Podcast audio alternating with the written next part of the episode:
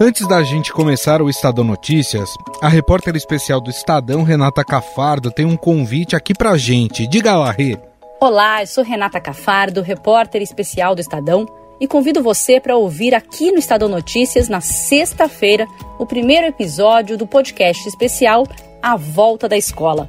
Eu passei um semestre inteiro acompanhando os desafios, os dramas e as alegrias de uma escola estadual no extremo leste de São Paulo para reabrir em plena pandemia de Covid. Eu espero você. Estadão Notícias. O dólar fechou abaixo dos cinco reais. A moeda norte-americana encerrou o dia vendida a quatro reais e noventa e sete centavos, uma queda de 1,12%.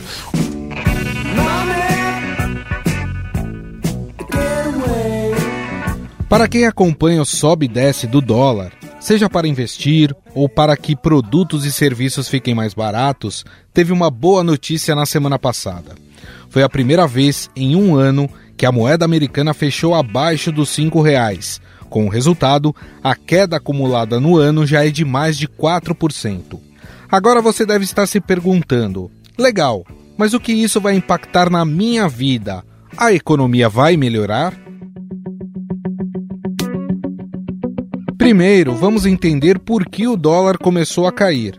Neste caso, existe um motivo fora e outro dentro do país. A moeda americana caiu aqui e no exterior depois que o Federal Reserve, que é o Banco Central americano, destacou que a inflação no país é transitória e, com isso, acalmou os investidores. No Brasil, a baixa foi influenciada pela indicação do Banco Central sobre a inflação, que veio acompanhada da sinalização de mais altas da Selic.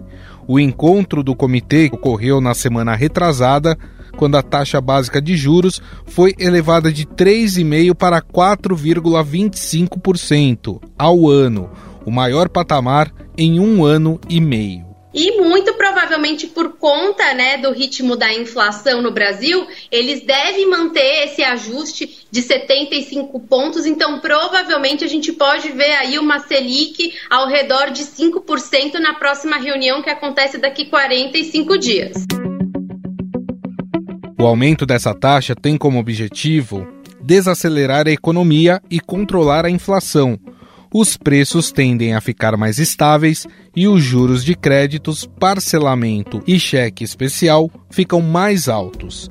É importante lembrar também que a oscilação do dólar afeta os preços de importados, além de bens de consumo nacionais, já que muitas das matérias-primas têm o preço em dólar, o que significa, por exemplo, a alteração no valor de boa parte dos alimentos. Então quer dizer que já podemos nos preparar para arrumar as malas e viajar para o exterior assim que for permitido ou encher a nossa geladeira?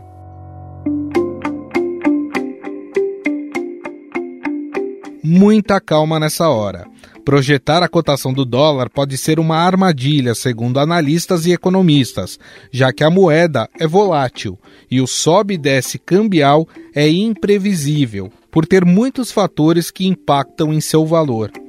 Os especialistas estão divididos entre o otimismo e o conservadorismo, mas é quase unânime que o cenário doméstico, ou seja, dentro aqui do Brasil, será mais decisivo que o externo para o preço, especialmente na questão fiscal. Para entender melhor como a queda do dólar impacta diretamente em nossas vidas e o que podemos esperar daqui para frente, converso agora com a economista do INSPER, Juliana Inhas. Tudo bem, professora? Como vai? Olá, Gustavo. Tudo bem? É um prazer estar conversando contigo. Professora, é, por que, que a gente está presenciando essa queda do dólar nesse momento? Quais os fatores que estão levando a uma queda da moeda norte-americana? Bom, o que a gente tem hoje, Gustavo, na verdade são dois principais elementos que ajudam a gente a entender essa, essa valorização do real frente ao dólar, ou se a gente preferir chamar a desvalorização do dólar frente ao real. A gente tem primeiro um elemento que é que está muito mais ligado ao cenário interno que é o fato de que o Banco Central brasileiro tem dado muita importância e muita ênfase para a necessidade de controlar a inflação. Então, ele tem sinalizado cada vez mais que inflação é uma variável importantíssima para a condição da retomada do crescimento econômico. Quando ele faz essa sinalização, ele começa a deixar cada vez mais implícito que a gente vai continuar tendo aumentos de taxa de juros ao longo dos próximos períodos. No que, que isso influencia no nosso dólar? Quando a gente tem essa, esse aumento, ou essa pelo menos perspectiva de aumento da taxa de juros brasileira, isso faz com que a gente comece a ser mais atrativo, atrai mais dólar, e quando a gente atrai mais dólar, a quantidade de dólares que circula dentro da economia brasileira aumenta, a taxa de câmbio cede. Por outro lado, a gente também tem o cenário externo que tem favorecido bastante esse movimento. Na economia americana, a percepção é que essa, esse aumento de preços, essa inflação, ela é pontual e ela deve se dissipar em breve. Então, a economia americana, na verdade, está sinalizando para o resto do mundo que não está tão preocupada com a inflação nesse momento e também não está preocupada em fazer grandes ajustes monetários. Uhum. O que eles têm sinalizado, na verdade, é que a taxa deles deve permanecer do jeito que está a nossa taxa deve continuar aumentando, então o investidor vai continuar olhando o Brasil é, como um país atrativo, não só porque paga juros mais altos, mas porque também tem é, ensaiado em um caminho de recuperação econômica, e isso faz com que então entre de fato mais dólar e a nossa taxa de câmbio comece a ficar cada vez mais baixa. E em relação a essa queda, como é que ela impacta na nossa economia, tanto de forma positiva como de forma negativa? Hoje, essa queda, ela traz, primeiro, um alívio para a inflação. Né? A gente sabe que uma parte importante da cadeia produtiva brasileira depende de insumos importados. É, o consumidor também compra muitos produtos acabados, produtos finais que são importados. E a gente tem um consumo evidente de vários é, produtos que podem se encaixar tanto como produto final quanto como é, bem intermediário, como insumo, que também está tá muito sujeito à variação cambial. Então a gente sabe que essa queda da taxa de, de câmbio no primeiro momento favorece muito para que as importações cheguem mais baratas no Brasil, o que deve, então, é, fazer com que essa pressão em preços que a gente enxerga hoje, que vem bastante da pressão de preços em importados, comece a ceder. Por outro lado, é, tem um efeito negativo que é o fato de que a gente tem percebido as commodities muito valorizadas no mercado externo, é, querendo ou não, a gente tem vendido muito para fora do Brasil, a nossa capacidade produtiva não é tão alta assim em alguns aspectos, mas a gente tem conseguido vender bastante para fora. Quando essa taxa de câmbio cai, o dólar passa a comprar menos reais e, portanto, menos produtos que estejam cotados na nossa moeda. E isso pode gerar, em algum momento, um desestímulo à exportação. É, então, é importante a gente pontuar que, no cenário atual, Primeiro, essa redução de, de preços de importados deve ser sim significativa para controlar um pouco mais a inflação. É, esse, esse, aumento de importados poderia ser, em alguns cenários, muito negativo para a economia brasileira, porque, por outro lado, se a gente começa a importar muito, a gente está mandando muito dinheiro para fora, o que poderia também gerar aí uma pressão para uma redução de, de reservas. Hoje, isso não deve ser um problema tão grande porque a queda, apesar de, é, de interessante do ponto de vista quantitativo, é uma queda que ainda não deve estimular tanto mais a demanda. O brasileiro hoje está com pouca renda, está muito desempregado, uhum. e ao mesmo tempo tem o, o, o lado da, das nossas exportações que devem ser desfavorecidas. Em alguma medida, sim, mas talvez seja esse o preço que a gente vai ter que pagar para conseguir hoje ter uma inflação de importados um pouco menor e um conforto econômico interno muito maior. É, falando da, da economia das famílias, né, propriamente dito, né, enfim, a, a compra do supermercado, a contratação de serviços, isso deve ser beneficiado num primeiro momento com a queda do dólar. Certo, isso deve ser beneficiado. É óbvio que a gente tem que sempre deixar é, embaixo das nossas vistas o fato de que nem todo mundo consome todos os produtos é, que são exatamente iguais àquela cesta de bens que a gente utiliza para medição de inflação. Mas é óbvio que o que a gente deve começar a enxergar ao longo dos próximos períodos, Gustavo, é uma redução aí da pressão em preços. Talvez a gente não enxergue reduções de preço, mas muito provavelmente a gente deve enxergar preços que vão continuar talvez subindo, mas com um fôlego muito menor. Para o brasileiro, para as famílias no geral, isso significa que a gente vai começar a enxergar que o dinheiro que a gente ganha e que óbvio, a gente vai começar, né, as categorias em algum momento reajustam seus salários, enfim, a gente vai começar a perceber que o dinheiro, é, não que ele sobre, mas que ele vai começar a conseguir comprar é, quantitativamente um pouco mais do que aquilo que comprava antes, ou, se a gente preferir pensar assim, a gente vai perder menos poder de compra ao longo do tempo. Então, alguns produtos de fato vão chegar numa condição melhor, essa pressão em preços deve é, ceder, o que deve ser muito positivo. É, e aí o, o, o, brasileiro vai conseguir, provavelmente, em alguns aspectos, voltar a consumir produtos importados, né, que antes não eram tão consumidos. E a gente não está falando só de produtos de alta tecnologia, a gente às vezes está falando justamente de produtos que têm uma, um custo relativamente baixo, mas que com a taxa de câmbio muito alta estavam ficando muito inviáveis. Mas, novamente, a gente ainda tem uma situação econômica muito desfavorável, um desemprego muito alto. A gente, infelizmente, nesse momento não deve ver grandes impactos ou avanços em consumo. Em relação à queda do dólar, a gente dá, dá para a gente dizer que ela é pontual ou existe uma perspectiva de que o dólar vai continuar caindo? E em qual patamar a gente pode imaginar que esse dólar pode chegar? Bom, hoje a gente tem uma percepção de que é óbvio esse, essa queda um pouco mais intensa parece ser mais pontual, o que não significa que a gente não vai ter um caminho no qual o dólar continua né, numa, num cenário aí de queda. O que, que eu quero dizer com isso? Quero dizer o seguinte: a gente tem observado nos últimos dias quedas em, em valores relativamente elevados. Né? A gente foi para baixo dos cinco reais é, a gente deve continuar vendo quedas nesse ritmo? Muito provavelmente não. O mercado é óbvio, ele fica muito animado, mas ele aponta para a gente hoje uma tendência de fato de um dólar um pouco mais barato.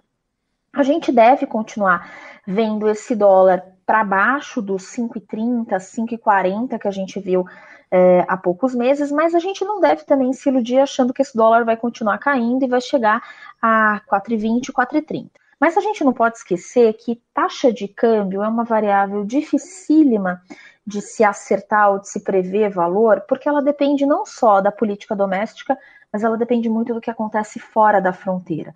E esse fora da fronteira, no caso do Brasil, influencia demais.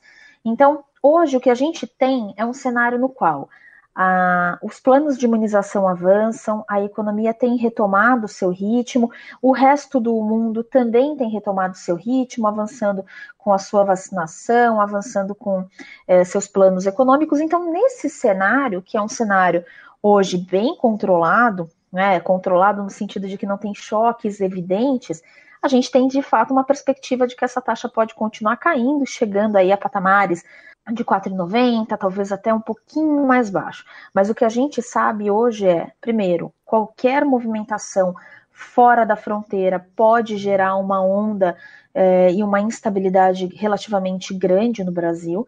Além disso, os nossos planos de imunização e de crescimento econômico ainda são muito frágeis, então a gente, apesar do momento ser um momento de otimismo, a gente sabe que podem existir reversões, a pandemia ainda não foi controlada, então isso ainda é um grande motivo de incerteza que pode fazer com que em algum momento a gente vire a chave. Bom, nós conversamos com a economista e professora do INSPER, Juliana Inhas, ela que nos falou um pouco mais sobre essa queda do dólar e tudo que ela representa para a nossa economia. Professora, gostaria mais uma vez de agradecer a senhora, muito obrigado, viu?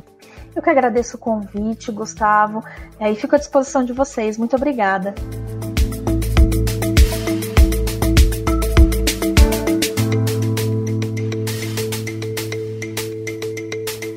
Quando falamos de economia, é sempre importante ressaltar que o brasileiro passou a cuidar melhor do seu dinheiro e não apenas isso, buscou possibilidades de fazer ele render mais.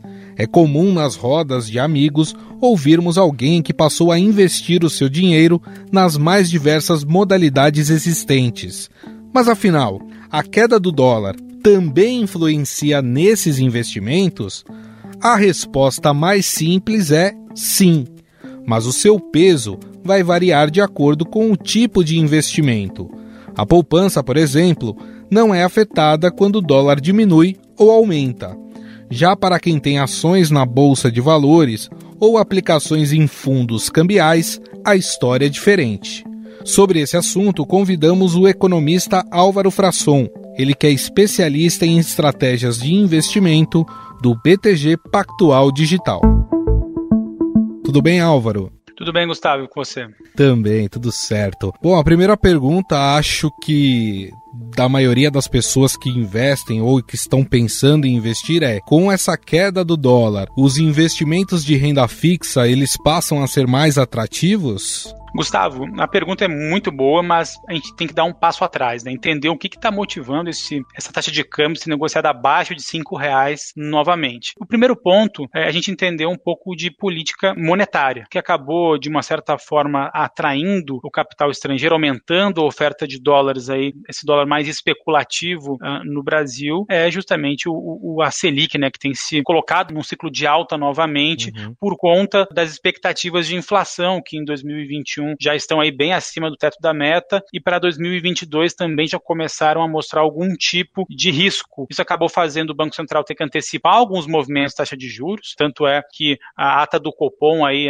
recentemente anunciada nessa semana mostrou um Banco Central muito mais hawkish, né, muito mais duro em termos de, de comunicação para a condução da política monetária. O mercado inteiro já começou a esperar uma taxa Selic bem mais alta para 2021. Aqui no BTG Pactual, por exemplo, nossa expectativa é de 7,5 5% de Selic para o final desse ano. Isso acabou atraindo esse investimento uh, esperado, especulativo, já que lá nos Estados Unidos o juro ainda é zero. Mas o fato é que nesse momento agora, no Brasil, é um ciclo de alta mais significativo para conter esse IPCA e esse diferencial de juros acaba fazendo uma maior apreciação do real por conta desse diferencial. Em relação a investimentos, né, então como se posicionar? Entendendo esse movimento de apreciação do câmbio, é que você pode ver que acho que ativos pós-fixados agora uhum. de renda fixa começam a ficar interessantes novamente, né? já que o Banco Central está nesse ciclo de alta de juros e não se sabe ainda ao certo qual que é a taxa neutra do Banco Central para controlar a inflação. A primeira recomendação assim, para um perfil mais conservador é o ativo pós-fixado, mas também a gente vai debater aqui outras oportunidades também que podem claro. existir por conta desse cenário. Isso não quer dizer né, que quem tem hoje um investimento aí que depende da variação cambial é, vai ter que mudar para o pós-fixado, né? Depende muito da composição de carteira de cada cliente. Né? Acho que isso tá. também é muito bacana a gente tentar entender. Porque o ideal, né, a gente sempre comenta aqui no, no BTG Pactual, é nunca você ter todo o seu recurso em um ou dois ativos, e sim em diversas classes de ativos. Né? E aí, quando você tem aí em títulos de renda fixa, geralmente ele é atrelado ou ao CDI, ou uma taxa pré-fixada, ou uma taxa pré-fixada mais a inflação, que são as NTNBs, que é o Tesouro IPCA, que é um título de renda fixa aí bem difundido. Aliás, Tesouro IPCA, nesse momento de inflação alta, também é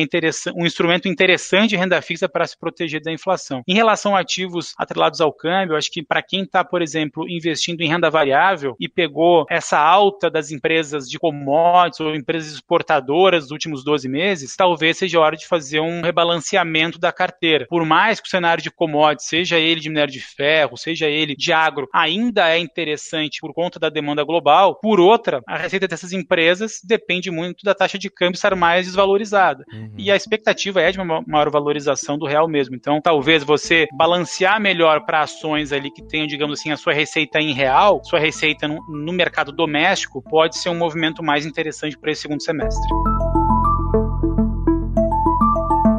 E hoje, para aquele é, investidor de perfil mais conservador, qual que é no nosso hall aí de produtos, qual é o mais é o considerado mais seguro nesse momento para investimento? Olha, acho que o mais seguro nesse momento acaba sendo as LFTs, né, que são os títulos públicos pós-fixados, né, que são atrelados à Selic. Como a Selic está no movimento de alta, você investindo, você acaba, é, digamos assim, surfando esse ciclo de alta de juros nesse momento. acho que esse seria o posicionamento mais conservador de uma carteira de investimentos. O segundo passo passo é pegar um título de inflação com vencimento médio, né, ali entre 2028 e 2035, porque nessa faixa aí de vencimento existem oportunidades mais interessantes em termos de taxa e de preço do título, né? Então isso também é importante a gente tentar entender. E você pega essa, esse carrego da inflação ao longo do tempo. Então, se você comprar uma NTNB, um Tesouro IPCA com vencimento entre 2028 e 2035 e carregar por, por seis meses, 12 ou 24 meses, você ganha além da taxa que você está comprando agora, a taxa de juros real que está comprando agora, você compra essa inflação que está um cenário desafiador aqui no Brasil nos próximos meses. Então, é também um instrumento de proteção interessante. Agora, Álvaro, qual a importância, né? A gente está vendo, e principalmente nos últimos anos, a gente percebeu que o brasileiro passou a se interessar mais por investimentos, né? Todo mundo quer fazer com que o seu dinheiro renda mais. A gente tem aquela ideia de fazer o dinheiro trabalhar para você. Mas a gente vê ao mesmo tempo que muita gente entra meio leiga neste mercado e acaba se dando mal, acaba indo com um perfil mais, mais agressivo, mas sem uma base de consulta, né? De uma consultoria bem feita, acaba se dando mal. O quão é importante para alguém que pretende trabalhar com investimentos mais agressivos ter a consultoria de um profissional para que não tenha uma perda, enfim, é, que acabe levando esse, essa pessoa a desistir de investir o seu dinheiro. A gente comenta aqui no, no BTG Pactual que acho que investir já não é mais uma escolha, né? é uma necessidade. Você precisa ter, um, ter uma carteira de investimentos uh, mais diversificada, uh, de acordo com o seu perfil, que atenda, que atenda suas necessidades aí de horizonte de investimento. A gente não tem mais uns juros de, de 15, 20 ou 25%, como se tinha no passado, onde você deixava na poupança ou num CDB que pagava lá 90% do CDI daquele banco tradicional e tudo uh, estava resolvido, né? Você ganhava ainda um bom juro real por conta disso. Hoje não existe mais cenário. A gente está falando aí de um IPCA de final de ano de 6% ou mais e uma taxa Selic de 7,5%, ou seja, no final do a partir do final do ano você vai ter um juro real talvez de 1% ao ano. Ou seja, você não consegue mais ser um, ser um rentista, né, apenas investindo em algo extremamente conservador. Então, essa queda de juros, não só de curto prazo, que a taxa Selic, mas de longo prazo, também os juros de 5, 10 anos da economia brasileira, é que fazem essa necessidade acontecer aí de diversificação de investimentos. E essa é uma maneira, acho que muito interessante desse investidor mais arrojado é conseguir ter retornos interessantes, mas sem correr um risco muito abusivo se você for, por exemplo, colocar 100% da sua carteira em renda variável tá. ou 100% em um fundo apenas de, de multimercado. Você pode ter um risco controlado, né? É inevitável, Gustavo. Assim, quanto mais parcela do seu dinheiro você apostar em ativos de mais risco, maior vai ser a volatilidade, claro. mas também maior a expectativa de retorno gente encerrar, Álvaro, é entender o momento que a gente vive da nossa economia, da economia mundial. Estamos no meio de uma pandemia. Tem muita gente que tem receio de investir nesse momento por causa dessa, dessa conjuntura, né? Dessa soma de fatores. O momento, dá pra gente falar que é bom para as pessoas investirem, mesmo com, com notícias negativas, é, com pandemia? Como é que está o mercado hoje? Olha, Gustavo, quando essas perguntas surgem nos nossos debates, nossas conversas, geralmente eu trago a percepção pessoal que eu tenho um costume, acho que atípico, ou por gostar muito ali de economia e política, de olhar alguns programas de política ou ler alguns jornais aí uhum. do, do Estadão de 10, 15, 20 anos atrás, e eu nunca vi em nenhum jornal ou nenhum programa de notícia falar que o Brasil estava tudo bem, estava tudo certo, não tinham problemas no Brasil, você poderia investir tranquilamente. O Brasil sempre tem as suas volatilidades sempre tem os seus cenários de risco. Sim. Isso é inerente ao Brasil. Então, essa não é, digamos assim, uma, uma questão para investir ou não. O ponto é, é no que eu vou investir. Porque investir você vai precisar, como a gente falou anteriormente, não é mais uma, uma escolha, uma necessidade de você ter um portfólio que pelo menos vença essa inflação galopante com um juro de taxa Selic muito baixo. Então, você precisa ter uma estratégia. Agora, qual estratégia adotar baseado nesse cenário um pouco mais arriscado ou que 2022 a gente teremos eleições aí aparentemente polarizadas polarizadas, aí sim você precisa se informar, ler os relatórios aí do BTG Pactual de tal, para ver qual que é a melhor composição de estratégia de investimento. Mas investir não, não tem escapatória, Gustavo, tem que fazer uma carteira assim. Agora, o brasileiro vacinado, o dólar em queda e, vamos dizer assim, a pandemia arrefecendo, viagem é um investimento ou não?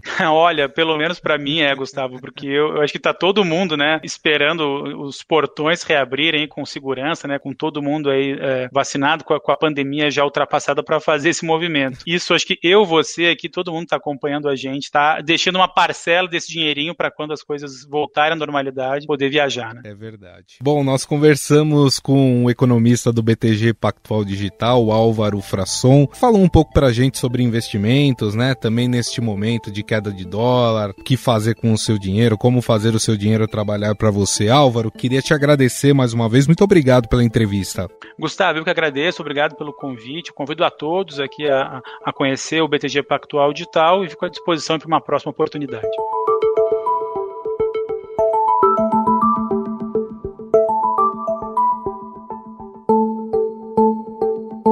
Estadão Notícias. O Estadão Notícias desta segunda-feira vai ficando por aqui. Contou com a apresentação minha Gustavo Lopes, produção de Júlia Corá, Ana Paula Niederauer, Jefferson Perleberg e Larissa Burchardi. A montagem é de Moacir Biasi. O editor do núcleo de áudio do Estadão é Emanuel Bonfim. O diretor de jornalismo do Grupo Estado é João Fábio Caminoto. Mande seu comentário e sugestão para o e-mail podcast@estadão.com. Um abraço e até mais.